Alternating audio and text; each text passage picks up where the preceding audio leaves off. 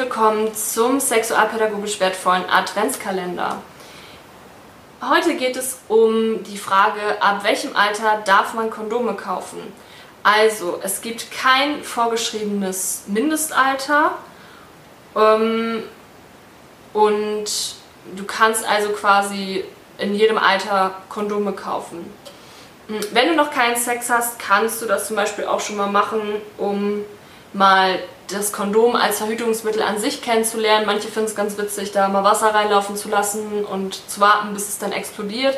Ähm, man kann auch schon mal gucken, so passt vielleicht auch die Größe.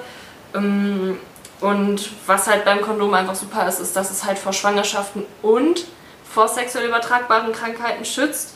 Wenn ihr mehr über Kondome erfahren wollt, dann schaut mal bei Mr. Size rein auf Instagram. Ähm, heutige Empfehlung verlinke ich euch. Und damit ähm, bis morgen.